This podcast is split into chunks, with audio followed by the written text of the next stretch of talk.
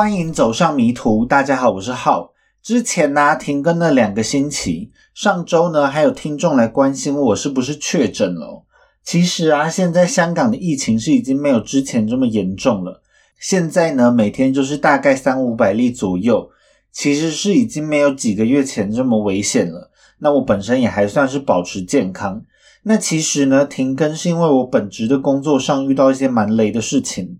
那这种犯罪的案件呢，又要花蛮多时间来整理稿子的，所以呢，暂时就还没有找到一个平衡。我原本是想说啊，停更一周应该是 OK，结果呢，因为香港是从六月开始，如果没有打第三剂疫苗的话，就没有办法进餐厅吃饭，所以呢，我就压线的在五月底去打了第三剂了。那这一次打疫苗就真的是感受到这边的效率了。我一到那个打疫苗的地方啊。我核对完证件就马上被叫过去打针了，大概两分钟内就结束这个流程。接着就是坐在旁边休息了十五分钟，因为我前两剂啊都没有什么副作用，想说第三剂应该也是还可以吧。不过呢，到了当天傍晚就觉得头有点晕哦，一直到隔天头都还是蛮晕的，上班都乱上一通。幸好是没有什么其他的症状，到了第三天的状况才有比较好。那最近呢，台湾每天都蛮多例的。那我也感觉到我的家人对这个疫情是蛮紧张的。虽然有打疫苗，但都还是很认真在防疫，一定还是不想要得病的吧。不过现在这种情况呢，就希望可以赶快开始趋缓，希望今年就可以有机会回台湾不用隔离。那这一集的案件呢，就会延续上一集发生在法国南部的案件。那因为情节的安排呢，所以这一集会稍微短一点。那就开始今天的案件吧。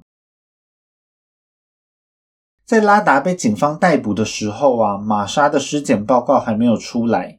后来玛莎的尸体在他的家人的要求下，很快就在七月三日被火化了，也就是大概是案发后的十天左右。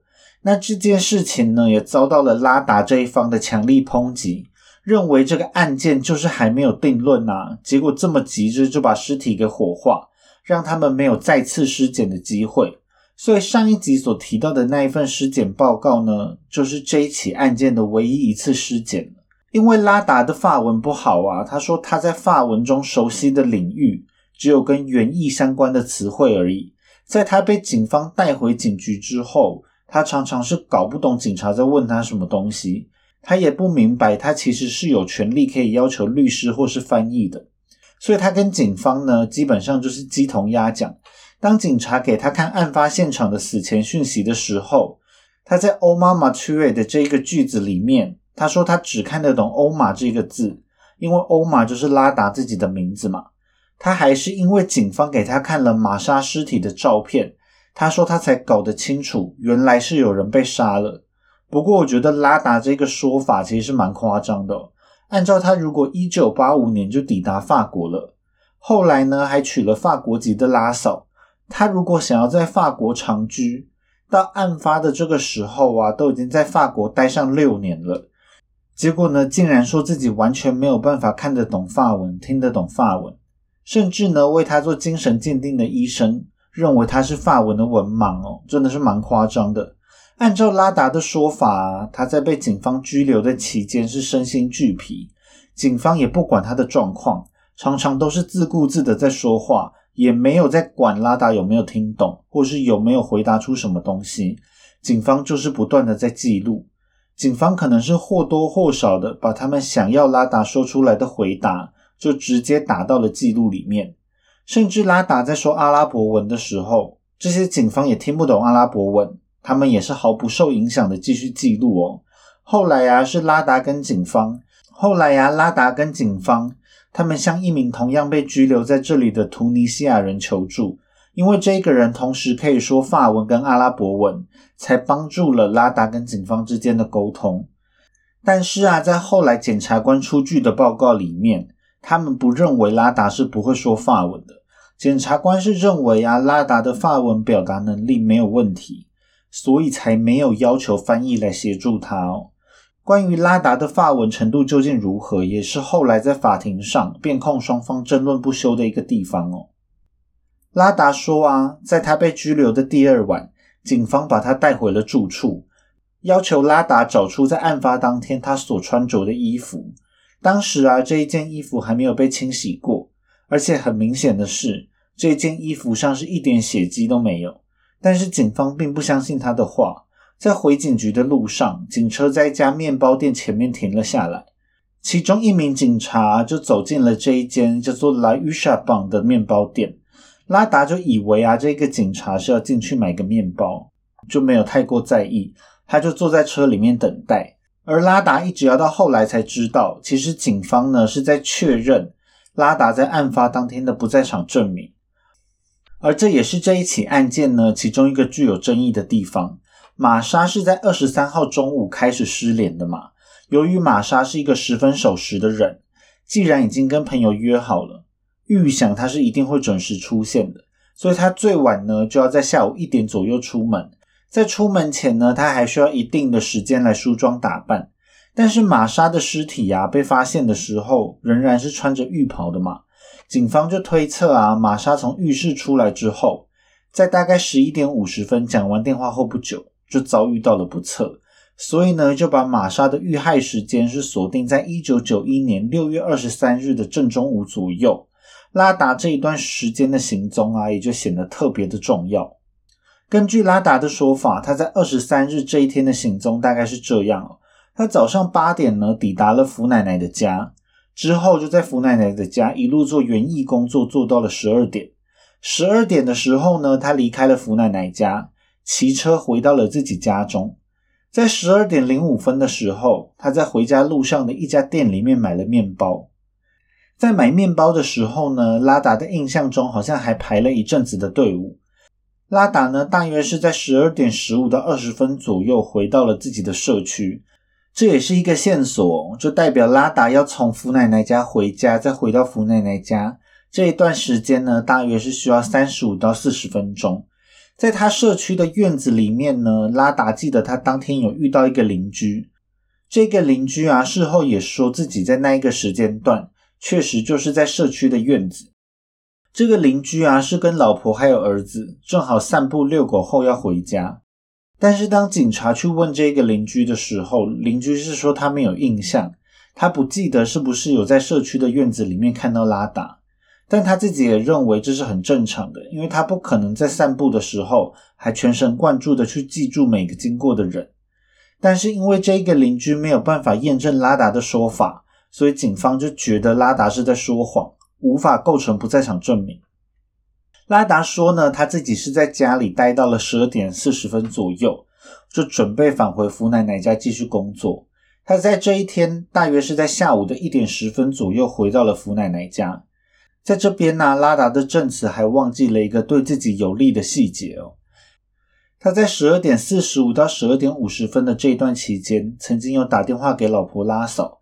在电话中啊，拉达并没有表现出什么异状，因为福奶奶家就在玛莎家的附近，警方就锁定了十二点到一点十分的这段时间，认为这是拉达的作案时间，所以呢，他们才会带着拉达到这一间 La Usha Pan 的面包店。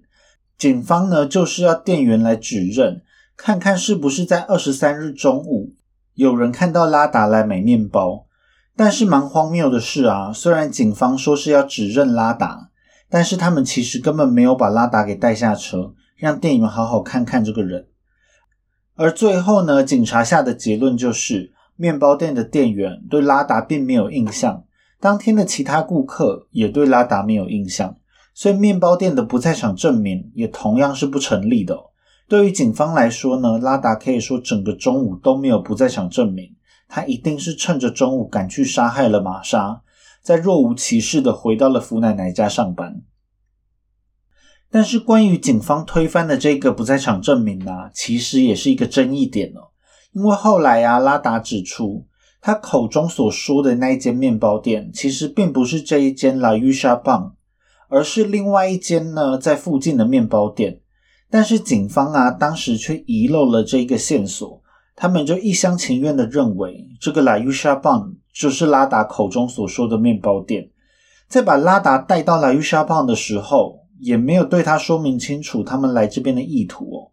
所以在整个调查过程中，都没有人去询问过另外一家面包店的状况。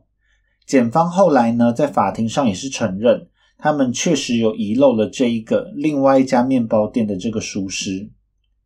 后来啊，是有一名记者采访了另外一间面包店的面包师傅，面包师傅就说啊，拉达的确是他们的常客，常常会在十二点啊、十二点半这个时候来光顾他们的面包店。但是因为啊，在调查过程中没有任何人来询问过他们，所以他们已经没有办法记清楚在案发的当天拉达是不是有来买过面包了，所以根本没有办法确认拉达当天是不是有不在场证明。按照拉达自己的说法，他在一点十分回到福奶奶家时，福奶奶的女儿，我就叫她小福，小福对拉达这么早回来就感到蛮惊讶的。因为一般来说啊，拉达会休息到大约一点半才会继续开始工作。不过拉达就说呢，这一天早上他有一些工作的进度延误了，为了不拖延到整体完成的时间，所以他才会下午提早开工。小福呢，这个时候也没有感觉出来拉达有什么奇怪的地方哦。拉达见到他呢，就跟以往一样，就是笑脸迎人。拉达身上的衣服啊，也就是他早上所穿的同一件衣服。身上呢，并没有什么奇怪的污渍。接着呢，拉达就开始继续工作了。他的律师就说啊，如果拉达就是凶手的话，他的衣服上是不可能没有任何的血迹的。而且拉达一定会需要一点十分到一点半之间的这二十分钟，以便他可以善后的更完全。他一定不会选择提早回到福奶奶家吧？但是呢，同样的一个事实。在警方的眼中，性质就是完全反过来。警方就认为呀，拉达之所以要尽早的赶回福奶奶家，就是要赶快出现在众人的眼前，降低自己的作案嫌疑。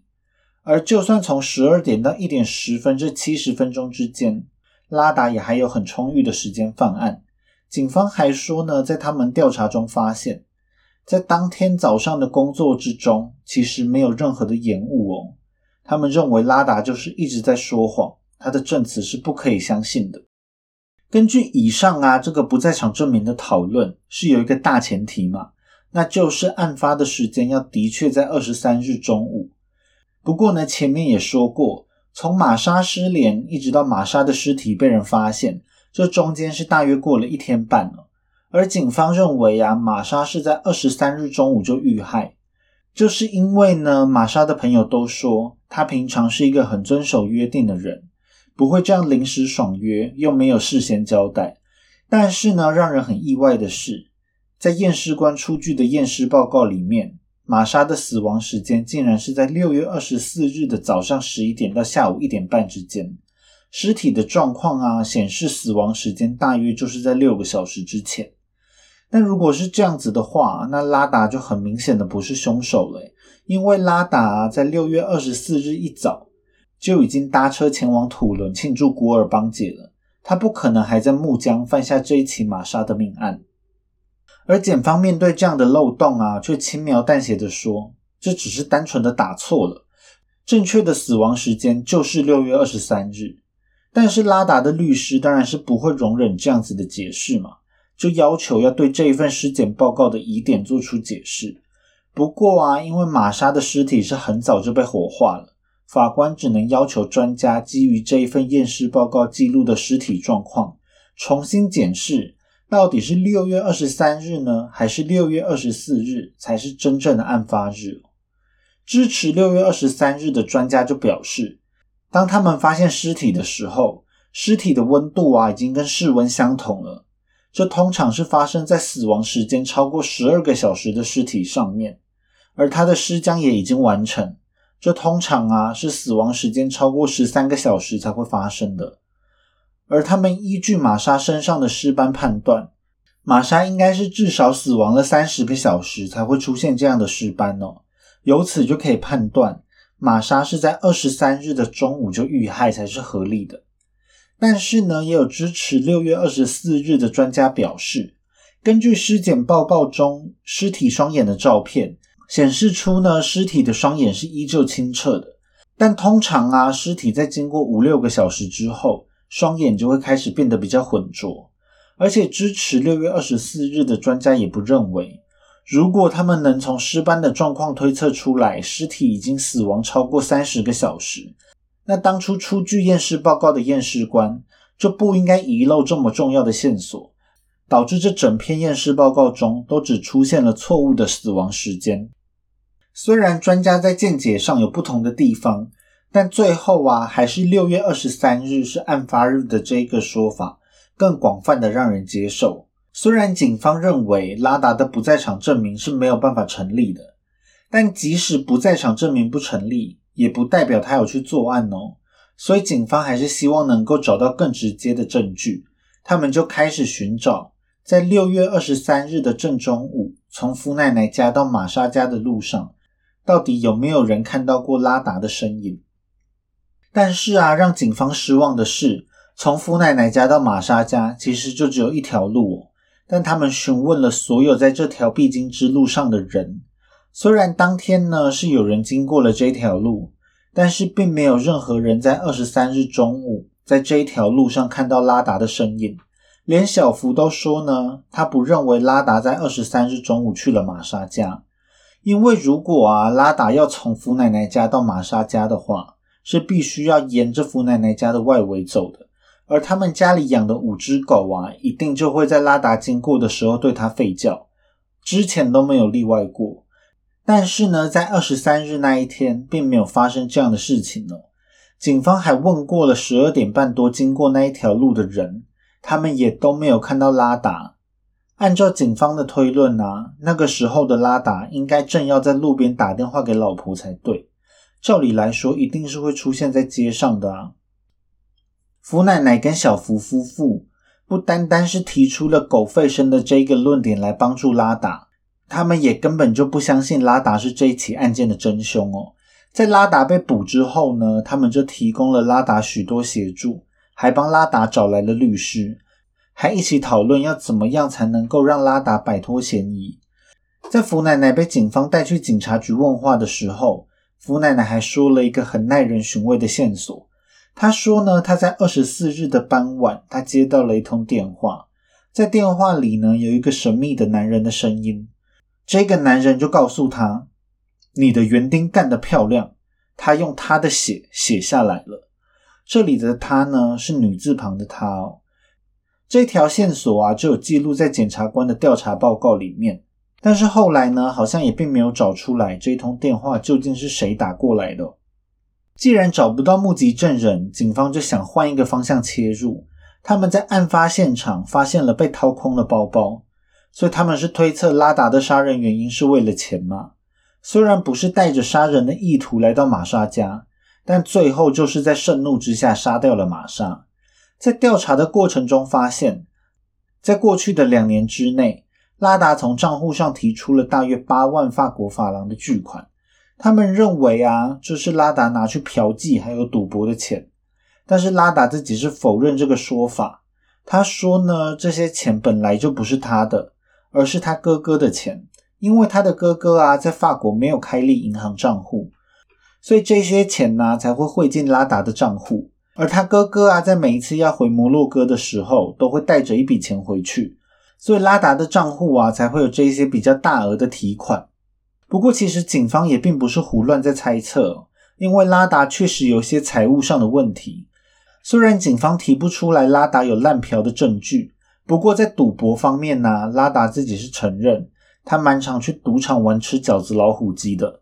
赌场那边也证实呢，拉达确实是会每个星期来玩好几次，玩一次呢是五法国法郎。但是啊，拉达自己是说。他只会用赢来的钱继续玩。他虽然喜欢玩吃饺子老虎机，但也没有因此造成他的财务问题哦。但是检方就认为啊，拉达一定是越输越多，越赌越大，所以才会急需更多的钱。福奶奶的证词也表示，拉达的确有时候会预支薪水。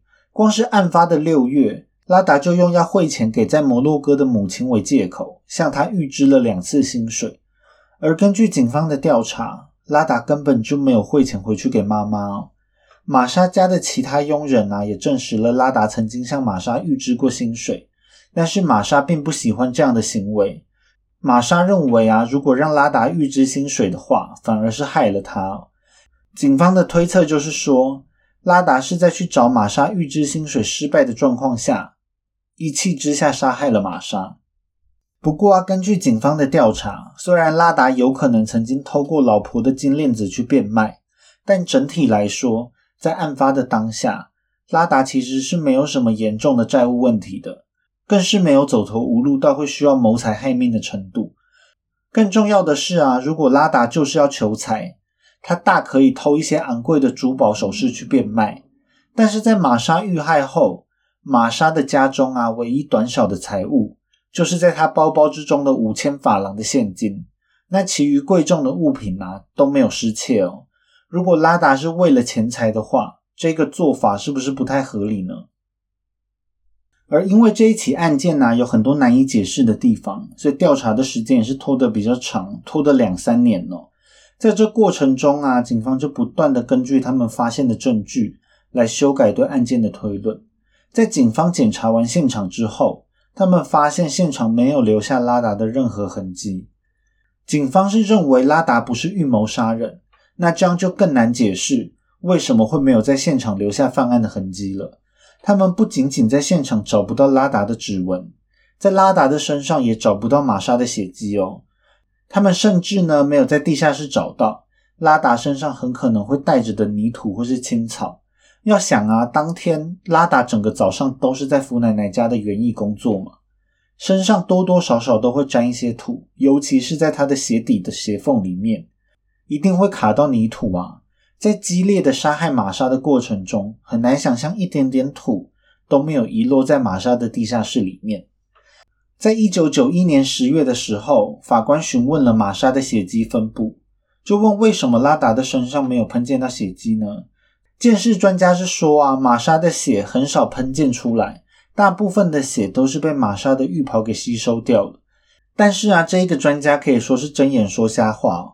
因为在案发现场呢，可以说是喷到到处都是血，完全不像是已经被浴袍吸光光的感觉。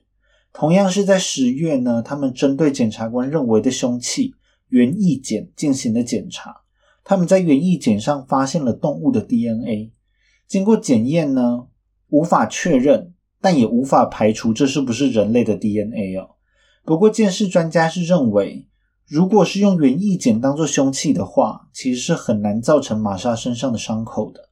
总之呢，站在专家的角度，要让园艺剪当成凶器，几乎是不可能的事情。但是检察官是选择无视这样的说法。